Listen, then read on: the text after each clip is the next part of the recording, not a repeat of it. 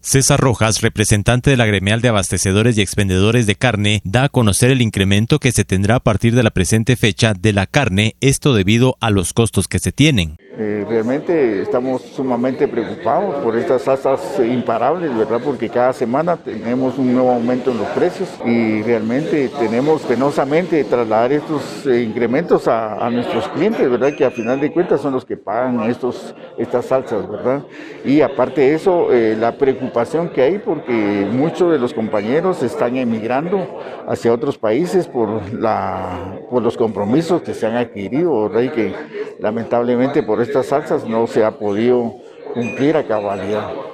Si hablamos eh, a principios de año, la afluencia empezaba a llegar porque gracias a Dios el efecto de la pandemia ya iba hasta cierto punto manejándose, pero ya con estos incrementos eh, realmente eh, se nos vino la situación de, de, la visita de nuestros clientes y a una baja considerable hasta de un 70%.